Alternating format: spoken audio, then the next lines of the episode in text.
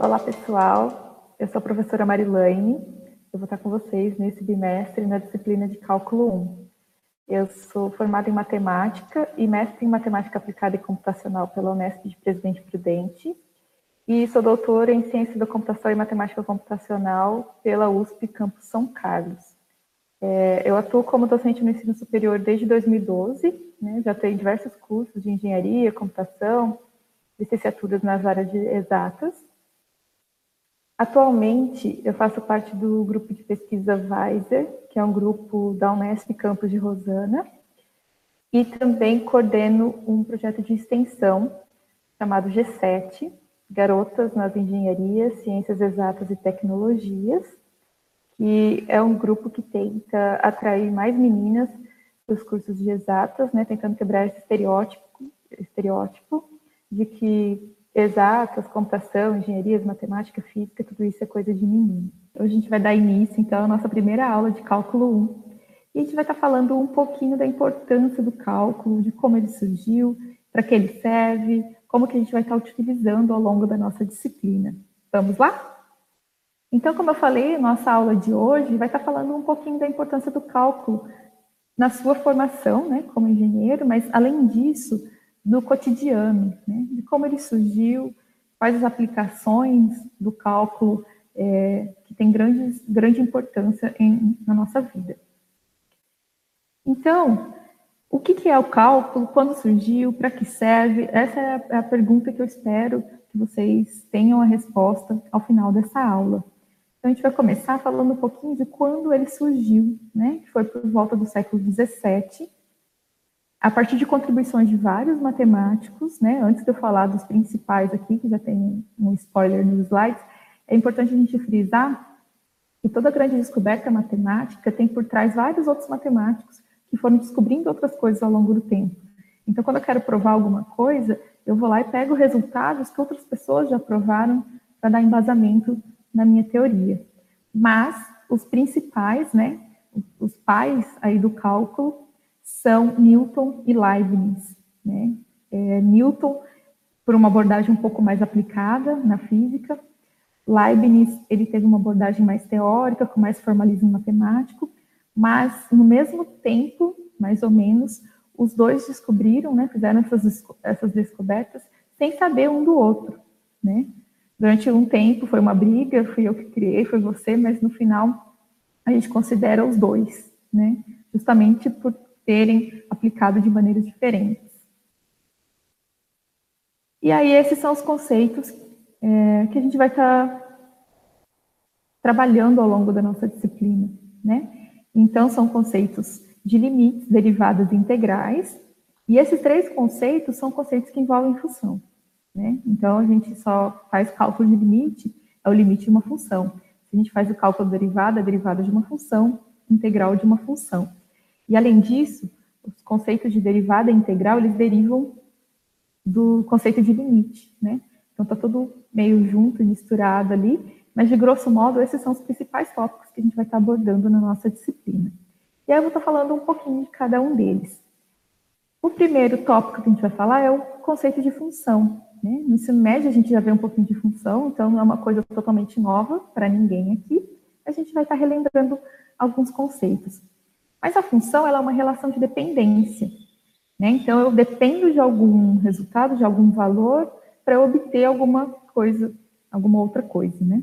Aqui tem alguns exemplos. O primeiro é do preço do combustível. Né? Esse preço do combustível ele depende da cotação internacional do petróleo. Então, ele está em função dessa cotação. O preço que eu vou pagar vai depender se a cotação está alta, ele vai estar tá alta, se está baixa, ele vai estar tá baixa é uma relação de dependência. Né? Eu só vou ter esse preço final do combustível se eu souber ali, se eu obtiver a cotação internacional do petróleo. Um outro exemplo é o índice de glicose né, de um paciente, que é dado em função do nível de açúcar né, que ele vai ter no sangue. Então, a gente vai lá, tira o sangue, vai ver o índice de glicose e ele está relacionado, ele depende do quanto de açúcar né, que foi ingerido ou que tem no sangue desse paciente. Então, esses são alguns exemplos, né? E a gente está todo momento é, relacionando, dependendo uma coisa da outra. A gente vai no supermercado, vai comprar detergente. Se eu comprar três detergentes, eu vou pagar um valor. Se eu comprar cinco, eu vou pagar outro. Então, eu tenho uma função ali do preço né, do detergente e o valor que eu vou pagar lá no caixa no final vai depender da quantidade de unidades que eu vou estar comprando. Então, todo momento a gente tem uma relação é, de dependência, né, que é o que a gente chama de função. Na computação, né, no mundo da programação, a gente tem o exemplo de funções, né, que a gente programa funções que possuem várias instruções e eles aceitam parâmetros ou que a gente chama de argumentos de entrada. Então, a dependência da saída dessa minha função na computação com seus parâmetros ou argumentos de entrada. Por exemplo, eu tenho aqui uma função que calcula o fatorial de um número. E o meu argumento de entrada aqui no caso é o n. Por quê? Eu quero saber de qual número eu vou calcular o fatorial. É, a função ali programada, ela só vai me retornar um valor se ela souber qual o fatorial que eu quero. Eu quero fatorial de 5, então meu n é 5. Então, dependo desse n, né? A função depende desse n para te dar uma resposta. Então, é, faz uma relação com a função que a gente conhece, né? E com a função na programação. E falando de limite, o que é o limite? Né? Quando a gente fala de limite, a gente tem que ter a ideia de tendência, de convergência. É, a gente está estudando o comportamento de uma função. O que está acontecendo com essa função quando acontece determinada coisa? Então, aqui tem um exemplo desse gráfico. E aí, por exemplo, o que está acontecendo com a minha função quando o meu x aqui está caminhando para infinito? Então, meu x está caminhando para infinito. O que está acontecendo com a minha função aqui? Ela também está caminhando para infinito. Ó. Então, quanto maior o meu x, maior está sendo o meu y. Né? Então, estou analisando o que está acontecendo com essa função é, em, determinado, é, em determinada situação. Né? O que está acontecendo com essa função quando eu estou caminhando aqui para zero? Então, se meu x está caminhando para zero, meu y também está caminhando para zero. Então, a gente está analisando o comportamento dessa função. E aí, um, um exemplo é esse gráfico, né? Ele, vamos supor que tem uma empresa, né, uma indústria, que tem que montar algumas peças. E aí, eu sou uma funcionária nova, cheguei hoje, né, lá na, na indústria, e aprendi a montar essas peças. É um processo que tem que ser feito manual. Então, nos primeiros dias, esse é um gráfico, né, que ilustra a quantidade de peças que eu vou estar conseguindo montar ao longo do tempo. Então, nos primeiros dias aqui, dá para ver que eu estou conseguindo montar menos de cinco peças, né? Estou aqui, opa, estou aqui, vai aumentando de pouquinho em pouquinho. E aí vai passando o tempo, eu vou conseguindo montar um pouquinho mais de peça. Por quê? Porque eu estou ganhando, estou adquirindo uma habilidade melhor ali com as peças, estou conseguindo montar mais rápido, já estou entendendo como que funciona. Só que vai chegar um certo período né? Que eu vou chegar no meu limite. Eu não vou conseguir montar mais peças do que eu montei ontem, porque eu já estou muito boa lá montando as peças e é o mais rápido e o melhor que eu consigo fazer. Então, aqui, por exemplo, esse limite seria o 15. Eu estou sempre ali perto do 15, mas eu nunca vou passar, porque eu já cheguei no meu limite de perfeição, né, de montagem de peças. Então, pode passar os dias que for, eu posso deixar uma peça começada um pouquinho melhor que ontem, mas eu nunca vou conseguir superar o dia anterior. E aí, né, então, só explicando essa parte do limite, a gente vai entrar é, bem pincelado também no que a gente chama de taxa de variação. A taxa de variação vai fazer uma, uma relação entre o conceito de limite e o conceito de derivada, né?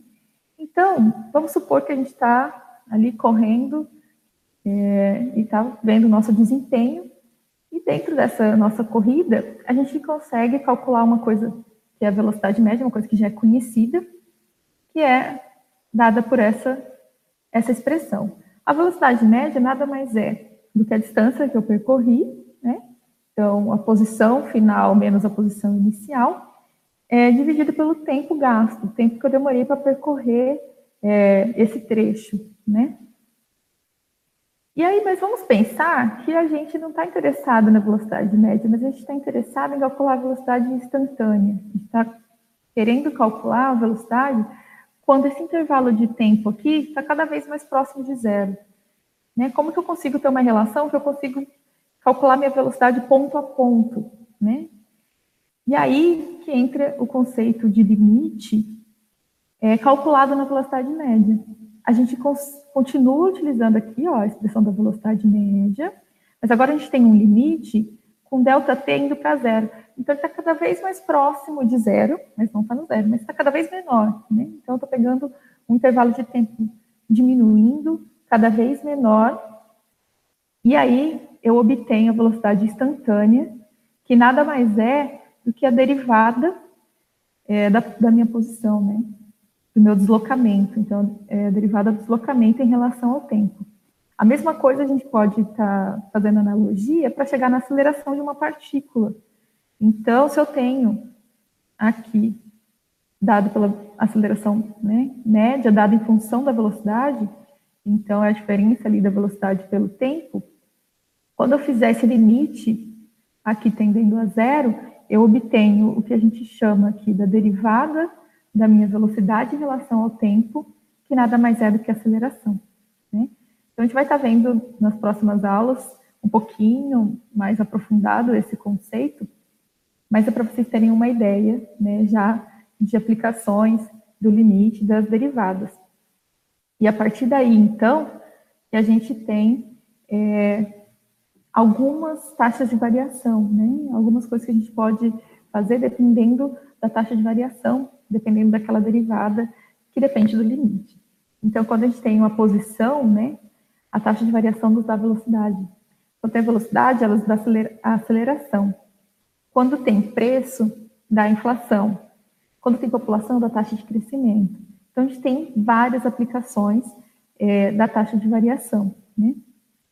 E a derivada pode ser vista como taxa de variação. Então, ela é a taxa de variação do crescimento de uma população em biologia, ela é a taxa de variação de preços, né, ou de inflação na economia, e como a gente viu, a taxa de variação da velocidade, a aceleração a taxa de variação da velocidade na física. Então, só nesses pequenos exemplos aqui, a gente já vê que nossas, nossas aplicações não ficam limitadas às exatas, não ficam limitadas à matemática, não fica limitada à engenharia, nós temos aplicações nas mais diversas áreas. E, a partir da derivada, a gente também tem aquilo que a gente chama de equações diferenciais. Equações diferenciais nada mais são do que equações, né, aquelas equações algébricas que a gente conhece, só que elas envolvem derivadas. Né? Então, a gente está envolvendo derivadas em equações e é, a gente pode modelar vários problemas da natureza, vários problemas é, do cotidiano através dessas equações diferenciais.